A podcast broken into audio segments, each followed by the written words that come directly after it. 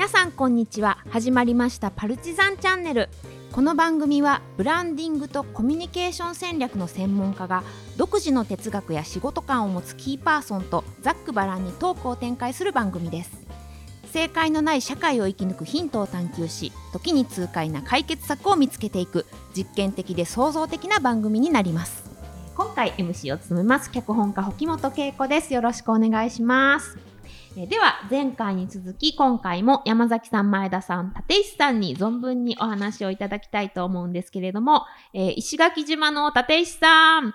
はいはいはい石垣島におりますよ。はい。今回もズームでご参加いただいております。はいありがとうございます。よろしくお願いします。では早速いきましょう、えー、今週のトークテーマはこちら。承認欲求ってどう処理したらいいですか？え前にもね少しそんなお話が上がったことがあったかなというふうに思うんですけれども、ね。うん、こう承認欲求というものにこう悩んだり苦しんだりしてる人ってやっぱ結構いるんじゃないかなって思うんです。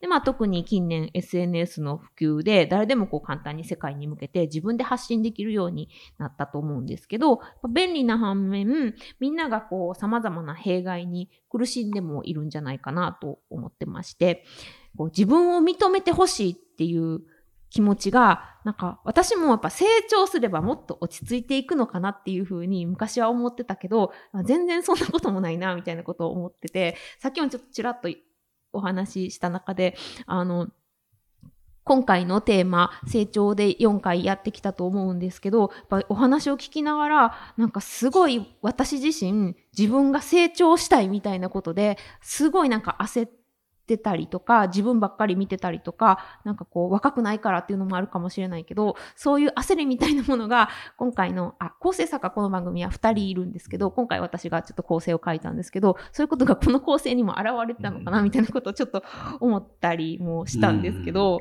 こう、そもそも承認欲求って全くないのもどうかと思うし、こう、守ってていいのか、ないのもまずいのか、人と比べるってこう、そんなにダメなことなのか、承認欲求と自己愛みたいなものってどう違うのかとか、そんなこう、様々な角度から、お三方はどう考えて、ご自身の承認欲求とどう向き合っていらっしゃるか、お話を今回は伺いたいなと思っております。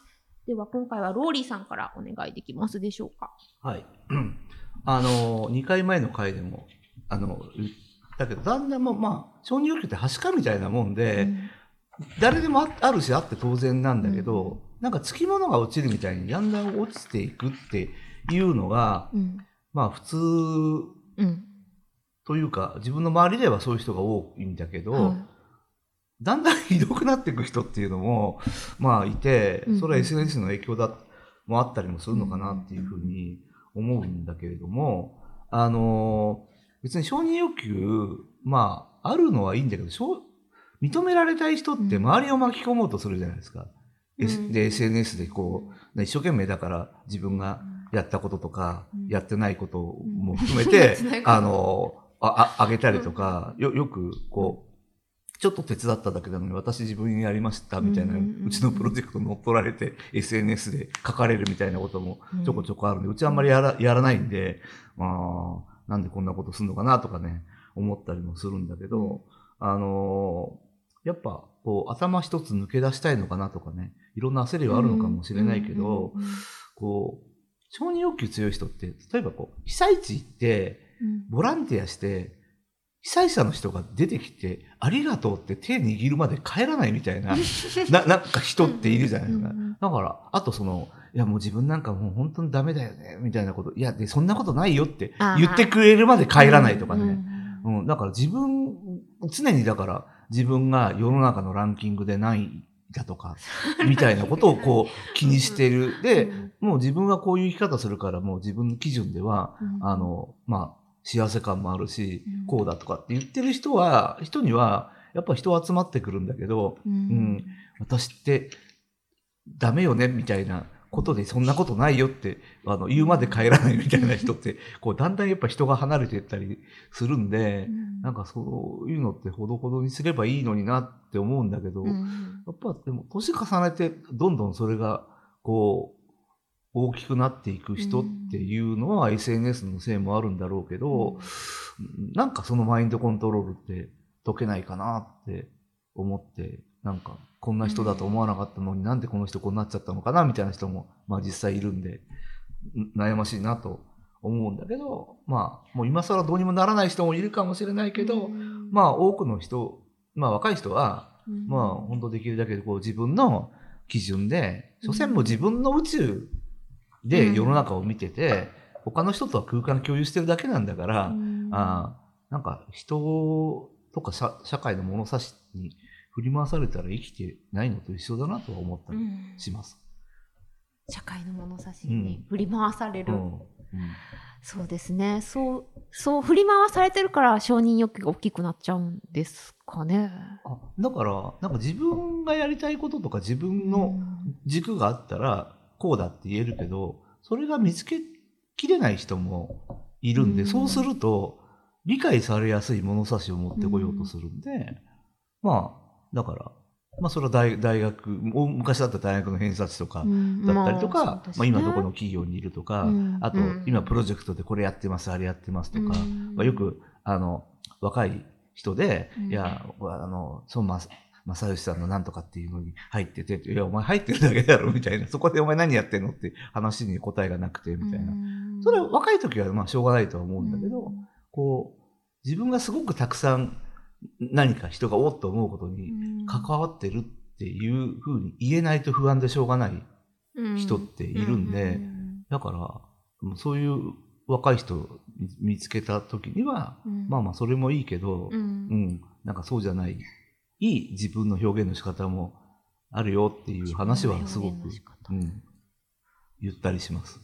そうですね。その例えばその会社の名前だったりとか、明確にそれは自分かというようなもので、うん自分の物差しを作ってるみたいなことが変な風に歪んでいくのかもしれないです、ね。うん。今、今だから、うんこの会社入ってるからはすごいみたいなのってもうどんどん薄れてってるじゃないですか。うん。だから、そういうよりも、なんか自分がどう考えてとか、あの、まあ、とんでもない人が理解できないことをやってるとか、うん。そういうことの方が、なんか面白いかなとね。うん。うん。その人間が透けて見える、み、みたいな、こう見せ方をする方が、あの、やっぱ人に可愛いって思われることがすごい大事で、チャーミングな人には人が集まってくるから、チャンスも増えるっていうふうに客観的に見てて思いますよ。いろんな人見てると。うん。うん。うん。うん。うん。うん。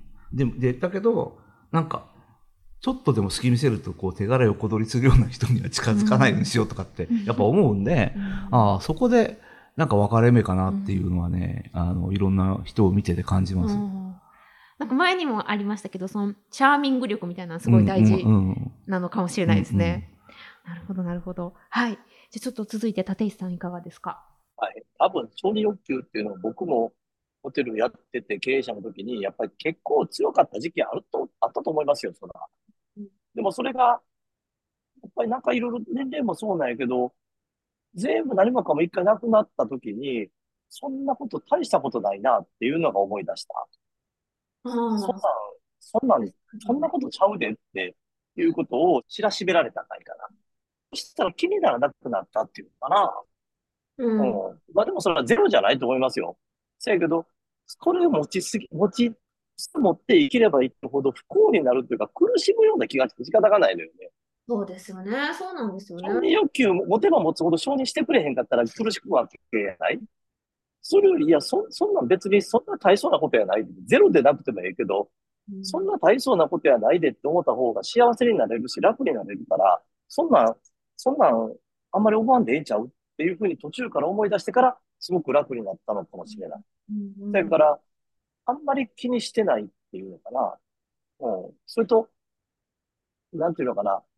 考え方の基本やけど、こう、うまいことや、できたこと、成功を軸にバックボーンに生きると、承認欲求とかも強くなっていくと思うけれども、成功じゃなくて、痛い思いしたことがバックボーンで人生考えていくと、そんな承認してもらうんでもええねんっていうことが分かってくるから、そうするとなんか、人生が楽にというよりも、なんか、全部許せて生きていけるっていうのかな。なんかそんな気持ちになりますよ。多分僕、上場目指してた時なんか強かったと思うけどね。せやけど、それも、もう、何もかもなくなってしまったら、いや別にそんなんええよって、思ってからやね。なんか、人のことも許せること増えていくし、うん、承認欲求を満たされたい人がおったら、満たせてあげるようなことを僕言う、言うだろうしね。ああ、なんかやっぱりいつも立石さんのお考えは常に相手が優先されてるといいやいや、偉偉そうでそんなこと言うつもりはないねんけどね。せやけどね、やっぱり、やっぱ相手を主語にした方が自分は生きていきやすかったからやろね。うん。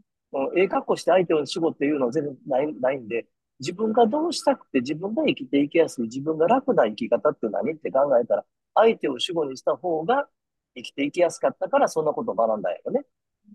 あとさっきおっしゃった、えほんまに認められなあかんのかっていうこともちょっと考えてしまいますね。認められなくていいんじゃないのって。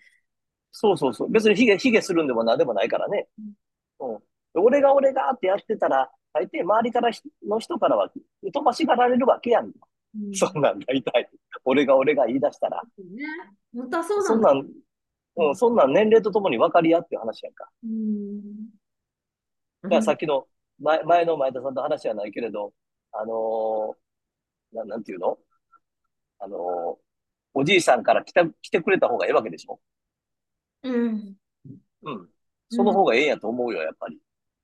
うん、え、思ってます？いや、ありがとうございます。ちょっと 今のお話も受けつつ、前田さんいかがですかね？これはちょっと難しいっていうか、うん、ちょっと深層心理に入っていくんで、うん、どこまで流せるかちょっとね、はい、あれですけども、60年も生きてきて、私自身はしん、えー、承認欲求の歴史なんですよ。だから、いい大学、いい学校に行って、いいとこに勤めて、いいポストについて、頂点目指して、さらに上にっていうことで人生生きてきてるわけ。それを実現されて実現してきてます。言ってますよね。はい。で、結局その先に何があったのかってことなんですよ。うん、何があるんですか？何もないんだよ。うん、つまり、承認欲求っていうのは、上下関係を前提にしてるわけよ。うん、この人よりも上やって。この大学よりも上やとか、ここよりも上やとか、僕らの、僕らっていう言い方悪いけども、なんとか試験何番やったねんって、しょうもないことでまだ引きずってるやつとかさ、おるわけよ、ずっと。人と比べてってことですね。比べて。で、それが、いくつかあるんやけど、ちょっと毛色が違うから、あれかもわからんけど、僕の周りには、そういう承認欲求の海で、溺れているやつ、無数にいます。そう溺れちゃうんですよね、結局、ね、溺れる。いろんな承認欲求の中で。それは学歴の承認欲求もあれば、職歴の承認欲求もあれば、クリエイティブの世界にもあるんじゃないのかな？いや、いっぱい、脚本家とか、例えば、保本さんの世界も、ね、なんか分からへんけど。で、いろんなところから、じゃあどうやったらそれ逃れられるんでしょうかと。うん、どうやったらそのいわゆる歴史、歴史、いわゆる溺れな、溺れ、溺れて死な死ななくて済むんですかっていうの、答えは一個しかないですわ。何ですか？承認は自分でしかできないってこと。自分の承認は自分でしかできない。他人には承認させない。これを徹底することです。で、これやる、これ、これは、しんどい。あの、それでも他人に承認欲求してほしいと思うもん。そうですね。そうせんと承認欲求されたような気にならへん。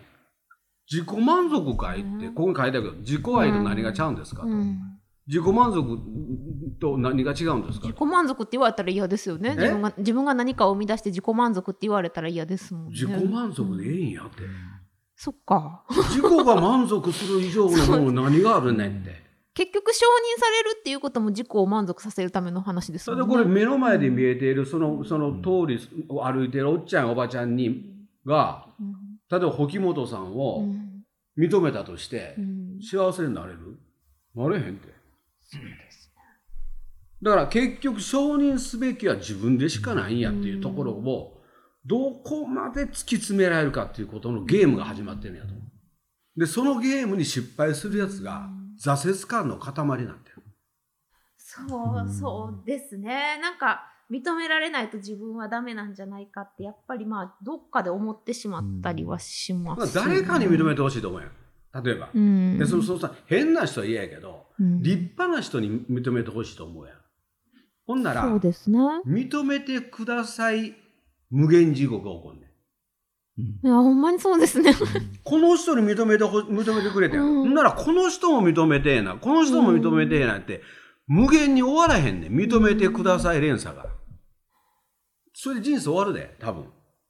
本当ですね。だから150歳のおじいちゃんが151歳のおじいちゃんに認められて最後死んだら、うん楽しいか？同じこっちゃで。そうですね。どっかで断ち切るんやと思うよ。承認欲求っていうのは。俺それしか方法ないと思う。自分が考えるんじゃな。断ち切った先には何があるんでしょう？何もない。何もない。けどそれでいい。自分で満足せん、それで。うんローリーの生き方と一緒。うん世界犯罪大大罪用で、そういうこあの、引っ越しするんがめんどくさいに済んだら、それで。ええやんか、それで。うん。どどう？そうですね。まあでも承認欲求っていうの本当の幸せって良好な人間関係があってその褒めてくれるだけじゃなくって、もう全体としてあなたはこういうところはダメだけどこういうところは見たことがないとかっていうのを、そのなんか評論としてもらうんじゃなくてもう培った人間関係としてうん言ってくれるっていうのが一番なんか健全かつ本人の幸せ感につながると思う。うん。だから、なんか、あの、そうじゃなくって、なんか、えあの、なんか SNS のいいね的なものを求めると、あの、ドツボにはまるし、あと、その、人を言葉にして堂々と褒める人ってそんなに多くないのね。それは、だから、そそれなりの人じゃないと、あの、口に出さないから、もうね、できないよね。そう、そう。う、ん。で、そうするとね、ね。世の中で評価高まるのは、うんこの人が褒めてるからって言って、それを保険にして乗っかって褒めとくみたいな、その、あ、この人がほを褒めるっていう流れに乗っといた方がいいみたいな人が、こう、乗っかってくるから、その人、こう、評価が高まってるように見えるけど、でもそんなもんじゃないかなと思いますよ。やっぱそういうなんか明確な基準みたいなことがある方が分かりやすいし、結局 SNS のいいねとかも数値化されてるから分かりやすくていい,、うん。でしょうね。うん。いや、でも、うん本当なんか地獄、もう、もう、もう一生懸命書き込んで、自分コミュニケーションの仕事してるのに、なんかすごい、なんであんま書かないんですかって言うんだけど、いうん。やー、結構げんなりするんで、あうんの、ああれをこうやり続ける人すごいなと思いますよ。うんあれ、保本さんが今日テーマ設定したはい成長がベースである。はで、成長のベースの中で4つのテーマをしてう、ん最後、承認欲求のテーマをした。い。はい。承認欲求という言葉、いつから生まれてますか、こんな言葉あったかね、昔。そう言われると、確かに、ああんまりきマズローの5段階昔は聞かなかった。うんこんなに言言ったりしてなかった気は。なんでやろ？うんなんでないんやろ？なんで今あるんやろ？いらんからやねああ、そもそもい、ん。いらんやん、こんなんもん。承認欲求。ぐらいの腹もたんと、うんいいねの地獄に落ちるで、ほんまに。そうですね。うん。あさ、成功哲学系のものが出てきてから、こういう言葉ってやっぱり僕はバッコしてるような気がするんだよね。何哲で、成功哲学的な話。哲学な。うんうん。うんでそういうものが出てきてさ、それで、あの、成功法則的なものが出てきて、それで、えっ、と、経営理論みたいな話もそうだし、成功者とは何ぞやみたいな話が出てきて、でそんなようなビジネスセミナーがどんどん増えていけばいくほど、こういう言葉ってどんどん出てきたような気がするので、うんだってこれ30年前とか、僕、ホテルやり出した30数年前だったらそこまでなかったと思うよ。うんあんま聞かへんよね。それはね、あ、の、上下関係が固定されてたから、じゃないですか。ああ、なるほど。うん。だから今は、あのーこう、何が基準かわからないとかね、その人の評価基準みたいなのが、すごく多様化したから、うんだから、あの、そういうう海で、自分はどこで、認められる人になろうかっていうのは昔よりきついんだと思うよ。あ、それはそうかもしれあなーい。それはそうかもしれない。そうですね。自分が今どこにいるかうんポジションが分かりにくくなってうんうんるから、そういうことにやっぱりみんなこだわってしまうのかうん。な。だから結局承認欲求でそんだけメンタルがしんどいんやったらもう割り切ってしもて、うん溺れたらええやん。思いっきり溺れてみろと。もう溺れてまえて。うんもうしゃあないそんなもん。うん。あの、ビズリーチのコマーシャルでさ、自分の市場価値がわからないっていうことを見た瞬間に、そんなこと考えながら人間生きていくんかと思ったもん。ほんまそう思う。でもドキッとした言葉なんやけど、でもああいう言葉がどっか出てきて、それになってくると世の中がまだそっちに行くやろ。せやけど、年齢とともに思うのは、そんなんもう忘れたらええねんて。でもなんかこう、うん人を蝕むっていうか、ちょっと脅迫に近いそういう言葉っていうのは、結構恐ろしいよね。だからそういうのを、まあ、無責任に足りながしたことでうん、病んじゃう人もいるんだろうなっていうのはすごく心配する。自分の市場価値はどこにあるんでしょうかって。うんなかってもええやないか。ねえそう。うん成功哲学っていう言葉も本当に好きじゃないもん、俺。あうーんまあもう、まあ、その、そそもうそ、そ、そういうの嫌いっていう話、立石さんとなるとまたね、1時間ぐらいになっちゃうから。はいや、本当にね、ちょっと音楽が流れてきちゃったんで、あの、今回はこれではい。終わりになるんですけれども、このテーマはだけどもう一回やってもええかもしれんね。そうですね。うん。この手のテテーマね。いや、ちょっと、そうですね。私ももっとお話聞きたいなと思うので、もう一回ちょっとできたらいいかなというふうには思います。えーひとまず今回のちょっと感想を簡単に伺えたらとは思うんですけれども、じゃあローリーさんからお願いします。まあだから、あのーみんななんか自分の物差し持って楽に生きたらいいじゃんって思うんだけど、うんその境地に至るまででなんかどうやってもがもがけばいいのか分かんないって人が、まあ、いてでもこれは SNS を見るのやめないのは、本当に楽しそうに知らなかったことをうん。こう拡散してくれる人っていうのがいて。うん。えーだからもう自分自分のこと見て見てみたいな投稿もある一方で、本当に幸せな気持ちになるものもあるんで、うん。だからなんかそういうし幸せをシェアするようなうん。なんか投稿が増えたらいいなと思っていつも見てます。うん。ありがとうございます。えー、立石さんお願いします。そうですね。それからやっぱさっき今山崎さん言ったみたいに、あの、そういうのに至るまではやっぱりそれはもがき、もがき苦しむだろうし、それは人生やからね、若い、若いうちそんなんいっぱいあるやろうけど、だけどやっぱり囚われないことやろね。うん。だって相、相手に認められるって相手がおんねんから、そない自分の思った通りにいかへんがなって。そうですね。うん。相手が、相手がそんな思うねんから、相手からの承認を、相手に承認してもらうからってやからね。